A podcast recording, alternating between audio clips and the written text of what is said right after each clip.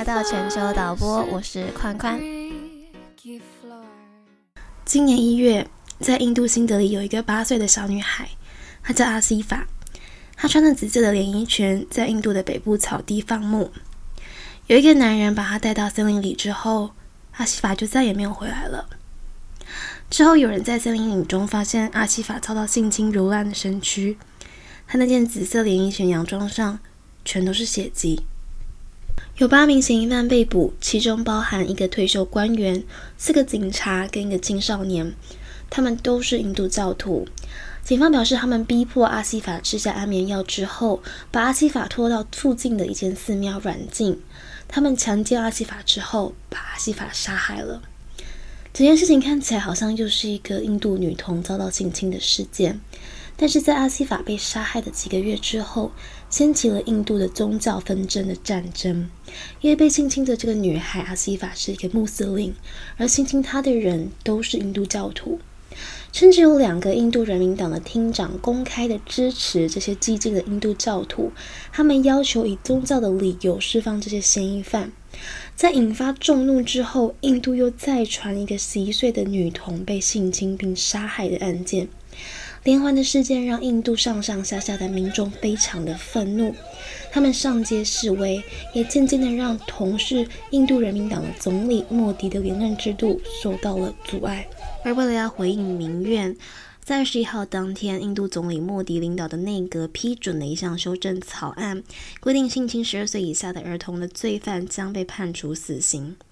今天我们就来谈三件事情：是什么造成印度的性侵事件频传？宗教跟这次事件有什么关系？还有最后一个国家的领导人对于性侵事件的沉默又意味着什么呢？还记得二零一二年，一个二十三岁的医学院女学生在搭公车回家的途中，被一个司机跟五名乘客性侵殴打，最后让她渡破长流的性侵致死案件吗？从二零一二年的八十轮报案到二零一八年的女童奸杀案，无论是当时的反对党到现在的执政党，即使立法了，当局都没有对性侵事件有积极的作为。事实上，即使是内阁批准的修正草案，规定性侵十二岁以下的儿童罪犯将被判处死刑，《纽约时报》表示，这个死刑不会有威慑的作用。因为对于愤怒的群众来说，政治人物回复民众一个死刑的允诺，其实是一个很容易的甜头，是一种政治的手段。因为从二零一三年在印度引入死刑以来，强奸率一直没有下降。相反的，在二零一二年那件大学生巴士轮报案之后，虽然那些强奸犯被判处了死刑，但是根据国家犯罪记录局的数据显示，从那时之后，据报强奸事件发生的比率上升了百分之六十。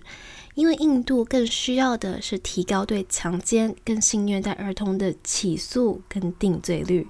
很多律师跟检察官在采访的时候，他们也表明，其实印度的法院跟其他国家的法院运作方式有很大的不同，并不是说立法了就可以解决很多事情。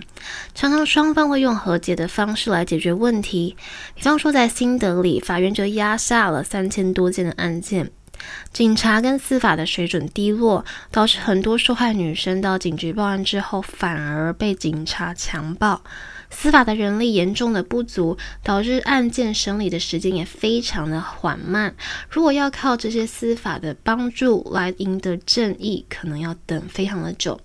再者，法律本身也是有很多漏洞可以钻的。比方说，以同婚为例，同婚是违法的，没有错。但是在乡下地方的做法，就是早早就帮孩子指婚，等到孩孩子的这些合法适婚年龄一到，立即办理婚礼。在法律上看，这些孩子没有被同婚，但事实上早就婚约定好了。在很多印度男性的观念里面，这些会被性侵的女孩都是他们自己有问题，是他们自己的行为不检点，或是他们的装扮有问题。而女性受害者则是会认为自己做错事了，他们会因为耻辱感和强暴他们的性侵犯结婚。而这些种种的问题根源，就和印度整个密不可分的文化有关了。相信大家都听过种姓制度。这个延续了几千年、已经被印度宪法给废除的制度，你会想，它还真的还存在在印度里吗？种姓制度是过去雅利安人为了方便统治而创的一个阶级系统，这其实跟中国古代跟其他西方国家过去为了要巩固权力做的事情没有什么不同。但是因为印度在姓氏的传承跟宗教的影响之下，这个制度一直都有持续性的影响，特别是对婚姻，各层级的人不能通婚。种姓制度把人分成四级，从高到低分别是婆罗门、沙利智跟吠舍，还有首陀罗。而在这四个层级之外的有达利人，有人称达利人为贱民，他们是印度社会当中最底层、最挣扎的人们。有超过八成的被性侵害的人都是这些人，而其中这些人有八成都是未成年的。种姓是世袭的，依照传统，不同种姓的人不能通婚。他们甚至严格到连住的地方、工作跟食物等等都有不同的规范。种姓制度顾名思义，就是存在于姓氏当中，像是一个资料库一样的制度。在家庭观念跟宗教信仰的加持之下，其实是很难被根除的。但实际上，这种种姓制度的情况，在现代的氛围之下，确实是有很大的改变的。这些传统的概念会随着教育跟外来的文化、经济等等的影响之下，慢慢的被淡化。但是它是一个长时间的过程，所以它当然不会突然的戛然而止。就像另外一个父权至上是导致性侵案猖獗的原因一样，统计表示有一半以上的印度男人，他们不认为打老婆有什么不对。而父权至上导致的另外一面，就是普遍的女性她们没有性别的意识，这也是一个很大的问题。因为女性从小就被教育是要服侍父亲、兄弟、丈夫、儿子的。在宝莱坞电影里面，《隐藏的大明星》里面的妈妈就是如此。电影里面的爸爸是一个极度父权主义的典型例子，他重男轻女，在他的眼睛里面，女性就只是一个附庸。爸爸常常会打妈妈，但是对弟弟却百般的疼爱，对女儿非常的严苛。然而，母亲对这一切都不会反抗，她被打也不会吭一声。虽然电影的结局是非常完美的，因为女儿很有主角光环的，非常有女性意识，再加上女儿的歌唱才华，最后女儿成功的当上歌手，母亲也因为女儿的鼓励离开了丈夫。但其实事实上，普通的人的生活会有如此顺遂的吗？很多其实是一辈子活在家暴阴影，甚至是更惨的。最后要说的原因是贫穷。其实，在新德里、孟买这些大城市里面，都有很多公开的红灯区。这些公开的红灯区的性交易价钱很便宜，对很多收入低廉的男性来说，性是一个廉价的消遣。那既然红灯区的价钱便宜，为什么要强暴别人？或许这就是一个父权主义底下生活压迫种种加成造成的不平衡心态。在传统的思想当中，原本应该服侍男人的女人来到了城市，有了成就，相较身为男人的自己这么卑微的生活着，他们觉得可以利用强暴女生来获得这种不平等底下支配权力的欲望，是可以获得某种程度上的成就感的。如果这个跳脱单纯对性的渴望，而是对女性的支配权力的欲望的概念难以理解的话，我想要提到《红雀》（Red Sparrow） 这部 Jennifer Lawrence 演的谍报片电影。这部电影我非常喜欢，女主角 Jennifer Lawrence 她在特训要成为女间谍的时候，有一个男同学趁她洗澡的时候想要性侵她，Jennifer 她直接就把男同学打到见血。后面教官为了要训练这些间谍们可以抽离情感，教官要 Jennifer Lawrence 反过来勾引男同学，Jennifer 直接全身脱光光，而且眼睛直勾勾的看着男同学，男同学反而软掉了。女教官问 Jennifer Lawrence 这个男同学要的是什么，渴望的是什么？Jennifer 回答：power，权力。他说：Sex is not about sex, it's about power。性不是为了性。性是为了权利，我想这就把男性对女性的那种支配权利的欲望解释得非常淋漓尽致了。讲完各种文化如何影响印度性侵事件频传之后，我们来看看这次事件稍微不同的地方——宗教。这一次的受害者小女孩是一个穆斯林，而性侵犯的人都是印度教徒。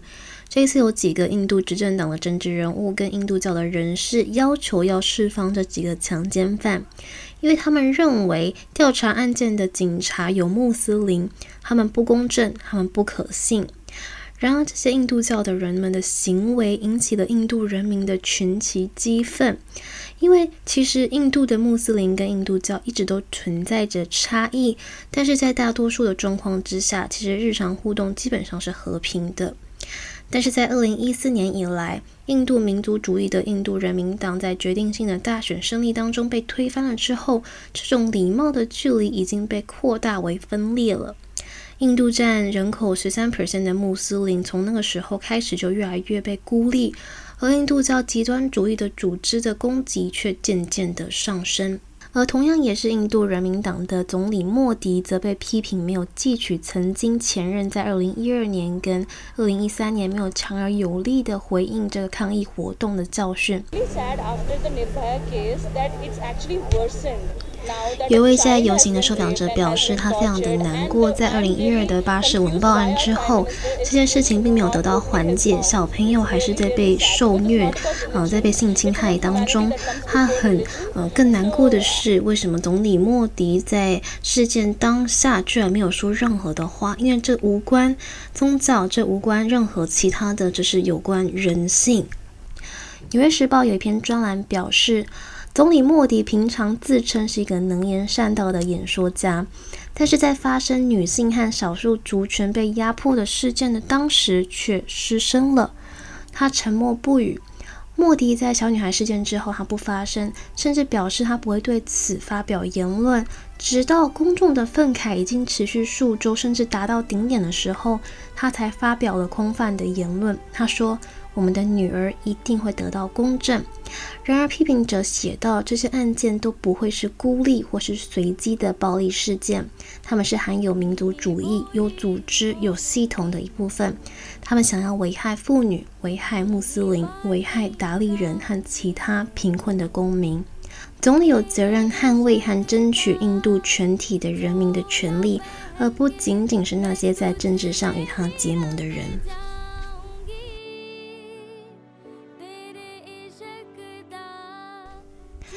下面播放的这首歌是宝莱坞电影《隐藏的大明星》里面的主题曲。其实这部片和我和我的冠军女儿的性质是蛮相像的，都是用追逐梦想的故事来包装印度存在的种种社会问题。相信这样女权意识抬头的电影也会启蒙很多女人的心吧，可以让更多人更勇敢。希望今天分享给你们可以带来不同的思考。我是宽宽，我们下周见，晚安。